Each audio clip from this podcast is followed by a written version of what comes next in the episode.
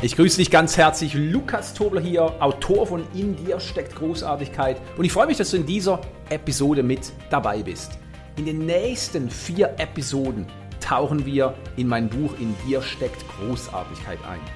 Was würde es dir bedeuten, wenn du das Vertrauen in dich gewinnst und deine wahre Größe leben könntest? Nun, sehr viele Menschen spüren, dass ihre Zeit gekommen ist, die kleine Box, in der sie sich gefangen halten, zu verlassen. Sie erkennen, dass sie bereit sind, neue Wege für die Verwirklichung ihrer Herzenswünsche zu gehen. Denn im Innern wissen sie, dass ihnen die Rückverbindung mit ihrer Schöpferkraft ermöglicht, sich in ihrer unbegrenzten Großartigkeit zu zeigen. Geht es dir gleich? In dieser Episode erfährst du, wie du die Stürme deines Lebens meistern kannst. Ich lese aus dem Buch. Jeder Mensch hat schon einige Male etwas im Voraus geplant und am Schluss kam alles anders.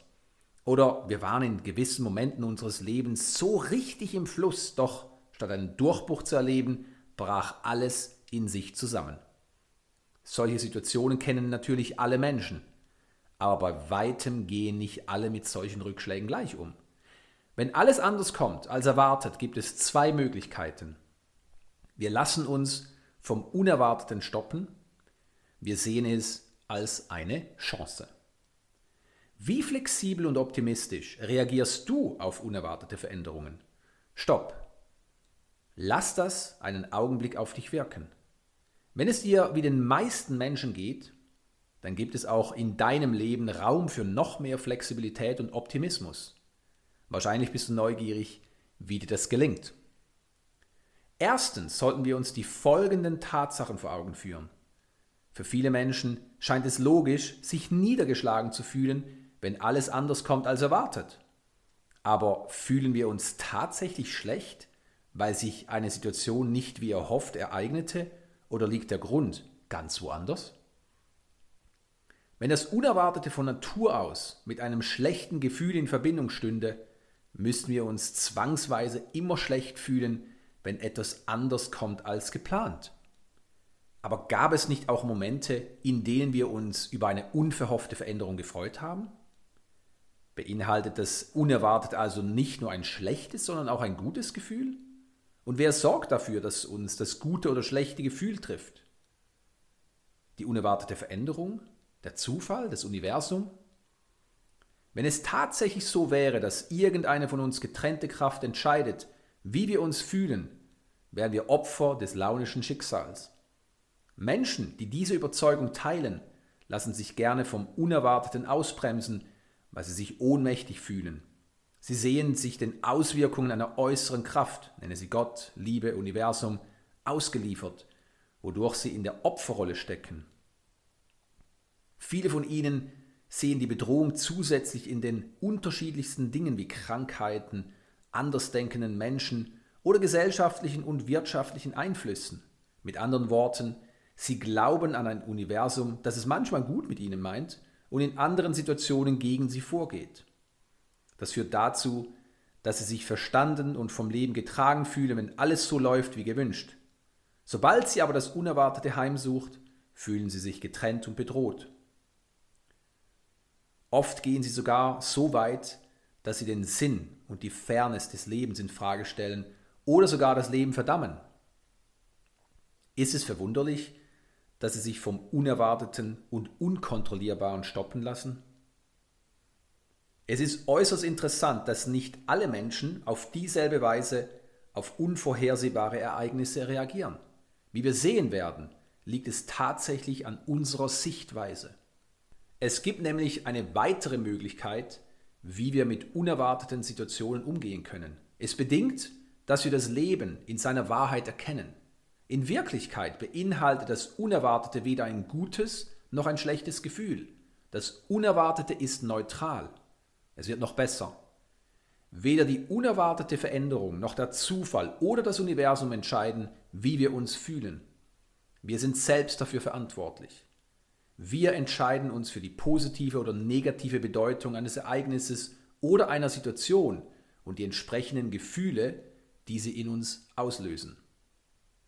In erster Linie sollten wir uns also entscheiden, ob wir glauben möchten, vom Leben getrennt oder mit dem Leben vereint zu sein. Immer mehr Menschen glauben letzteres und das ist großartig, denn wir sind das Leben. Entscheidend ist, wie stark dieser Glaube wirklich in uns verankert ist.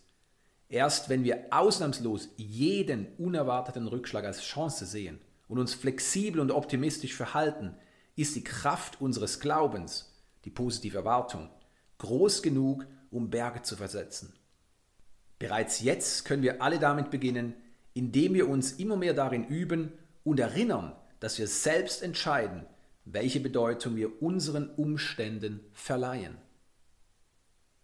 Die größte Herausforderung ist das richtige Verhalten, wenn wir an unsere Grenzen kommen. Es stellt sich die Frage, was einfacher ist. Während einer schwierigen Phase aufgeben oder weitermachen. In Wirklichkeit wirken sie aber nicht nur das Aufgeben oder Durchhalten auf unser Leben aus, sondern die damit verbundenen Konsequenzen. Betrachten wir uns ein typisches Beispiel aus dem Sport. Während der letzten Meter eines Wettkampfs brennen die Muskeln und der untrainierte Geist bringt den Sportler in Versuchung aufzugeben. In einer solchen Situation mag das Aufgeben als Erleichterung empfunden werden. Aber wie lange hält dieses Gefühl an? Und was passiert danach? Wenn uns etwas wichtig genug ist, folgen Reue, Frust oder Wut, weil wir im entscheidenden Augenblick nachgelassen haben. Das ist die Konsequenz des Aufgebens und sie kann uns schwer treffen. Natürlich wird auch das Dranbleiben einiges von uns abverlangen, denn wir stecken unsere Energie, Zeit und Mühe hinein. Im Gegensatz zum Aufgeben führt Durchhalten letztlich jedoch zu Genugtuung, Freude und einem Gefühl von Errungenschaft. Aufgeben ist nicht einfacher wie weitermachen, denn das verfrühte Nachlassen hat weitaus gravierendere Konsequenzen als die vorübergehende Anstrengung, die das Durchhalten von uns abverlangt. In schwierigen Phasen besteht eine akute Gefahr, das Ziel aus den Augen zu verlieren. Die Gründe sind vielfältig, aber allen voran sind es Selbstzweifel, die uns vom Weg abbringen. Wenn wir unsere Aufmerksamkeit auf die Probleme, die Anstrengung oder Angst lenken, schweifen wir vom Wesentlichen ab. Es ist beinahe so, als würden wir orientierungslos im Nebel umherirren. Vor lauter Grau erkennen wir die Richtung nicht mehr. Das ist eine sehr kritische Phase, in der viele Menschen aufgrund ihrer gefühlten Orientierungslosigkeit und Ohnmacht aufgeben. Die Navy SEALs sind sich dieses Phänomens bewusst und haben einen wichtigen Leitfaden. Gib niemals in der Dunkelheit auf. In ihrem Fall bezieht sich diese Ermutigung auf die Hell Week, bei der sie fünfeinhalb Tage lang völlig übermüdet und durchnässt ständig körperlich aktiv sind und sogar eine ganze Nacht im kalten Wasser des Pazifischen Ozeans aushalten müssen. Mit dem Sonnenuntergang beginnt für die Navy SEALs die eigentliche Probe, denn die Dunkelheit droht ihre letzten Kräfte und Hoffnung zu rauben. Diejenigen, die die Nacht durchstehen, spüren mit den ersten Sonnenstrahlen einen neu erwachten Durchhaltewillen. Die Dunkelheit bezieht sich in unserem Leben auf schwierige Phasen, die wir alle durchleben. Die Hoffnung und Kraft gewinnen wir durch die Ausrichtung auf unser Ziel. Wenn viele Menschen an ihr Limit kommen, hängt es nicht zuletzt damit zusammen, dass sie sich anstatt auf den nächsten Schritt auf die Gesamtsituation konzentrieren. Hier ein einleuchtendes Beispiel. Stell dir vor, wir stehen vor einem Berg, den wir besteigen möchten. Uns ist bewusst, dass die Wanderung nicht nur lange, sondern anstrengend sein wird. Doch die tatsächliche Herausforderung wird uns erst auf halber Strecke bewusst. Wir sind erschöpft und ausgerechnet zieht auch noch ein schweres Gewitter auf. Umdrehen ist keine Option, denn wir möchten den Gipfel unbedingt erklimmen. Unser Ziel ist klar, doch gleichzeitig erschwert unsere Erschöpfung und das Unwetter unser Weitergehen. Was nun? Wir konzentrieren uns auf den nächsten Schritt. Womöglich bist du neugierig, warum das so wichtig ist. Wenn wir die gesamte verbleibende Strecke in Verbindung mit unseren schwindenden Kräften und dem Unwetter betrachten würden, könnten wir beginnen, unsere Entscheidung anzuzweifeln. Sollten wir nicht doch lieber ins Tal zurückkehren? Wir wissen, dass wir zu weit mehr fähig sind, als die meisten für möglich halten. Die Grenze bildet unsere innere Haltung. die bevorstehende Reststrecke einer anstrengenden Bergwanderung und der nächste Schritt sind zwar Teil derselben Herausforderung, aber sie unterscheiden sich trotzdem grundlegend. In einer schwierigen Phase 10.000 weitere Schritte zu schaffen, ist überwältigend. Uns auf den nächsten Schritt zu konzentrieren hingegen macht die Herausforderung bezwingbar. Während der Wettkämpfe war es besonders wichtig für mich, meine Position nicht mit der meiner Mitstreiter zu vergleichen. Früh sagte uns unser Trainer, haltet das Ziel vor Augen und schaut nicht nach rechts oder links. Er wollte uns klar machen, dass wir unseren Fokus auf unser Rennen und nicht die Position der anderen Wettkämpfer richten sollten. Das ist ein äußerst wichtiger und wertvoller Ratschlag, der nicht nur für Kanorennsportler entscheidend ist, sondern auch in schwierigen Phasen des Lebens Anwendung findet. Die Herausforderung, uns nicht mit anderen zu vergleichen, war nie größer als in der heutigen Welt. Im Zeitalter der digitalen Vernetzung teilen immer mehr Menschen, gewollt oder ungewollt, wo sie ihre Urlaube verbringen, welche Menschen zu ihrem engsten Familien- und Freundeskreis zählen, was ihre Interessen, Hobbys und Vorlieben sind und wie sie sich online verhalten. Selbst wenn wir uns gezielt von den sozialen Medien fernhalten, sind wir in einem ständigen Vergleichswettbewerb mit unserem Umfeld. Das kann uns insbesondere in schwierigen Zeiten schwer zusetzen, denn die meisten Menschen vergleichen ihre Situation auf eine für sie nachteilige Weise mit den Umständen anderer Menschen. Mit anderen Worten, vergleichen wir uns nicht mit Menschen, die weniger weit sind oder denen es schlechter geht, sondern mit denjenigen, die angeblich weiter sind, bessere Umstände genießen und mehr zur Verfügung haben. Uns mit jemandem, der scheinbar weiter als wir ist, zu vergleichen, ist nur dann sinnvoll, wenn wir einen soliden Selbstwert haben. Die meisten Menschen aber fühlen sich durch einen Vergleich schlechter, wodurch Selbstzweifel wach werden. Diese Art von Vergleich führt zu einem Gefühl des Getrenntseins von unseren Mitmenschen, was sehr oft ein Gefühl von Unzulänglichkeit und in der Folge das Anstellen von noch mehr Vergleichen bewirkt.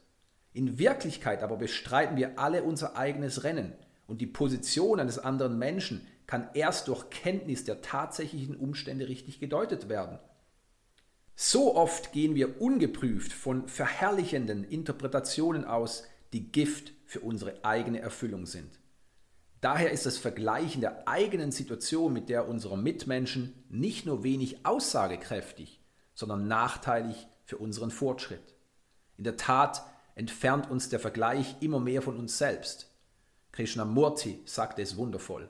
Wenn wir aufhören, uns mit anderen zu vergleichen, sind wir, wer wir sind. Darum lenken wir unseren Fokus, insbesondere auch in schwierigen Zeiten, immer am besten auf uns in uns finden wir die Antworten und die Kraft, die uns weiter voranbringen. Das soll natürlich kein Aufruf für egozentrisches Verhalten sein. Das Mitgefühl, das wir uns selbst entgegenbringen, verdient in solchen Momenten auch unser Umfeld. Hey, Lukas hier, danke, dass du dir diese Episode angehört hast. Hier ist etwas ganz Wichtiges. In Zeiten der Veränderung tendieren die meisten Menschen dazu, sich und ihre Liebsten zu beschützen. Sie warten ab, stecken zurück und verkriechen sich in Belanglosen. Sicherheit ist wichtig, doch sie ist immer nur an einem Ort zu finden, in dir selbst. Wahrscheinlich erkennst du, warum Abwarten eine schlechte Strategie ist, denn es geht jetzt darum, dass du dich gezielt weiterentwickelst. Mein Buch In dir steckt Großartigkeit ist voll mit Impulsen, wie dir das gelingt. Wenn du es noch nicht gelesen hast, dann besuche meine Webseite und hol dir jetzt dein Exemplar. Lies das Buch nicht einfach, studiere es, als hinge dein Leben davon ab und beginne deine Großartigkeit zum Ausdruck zu bringen.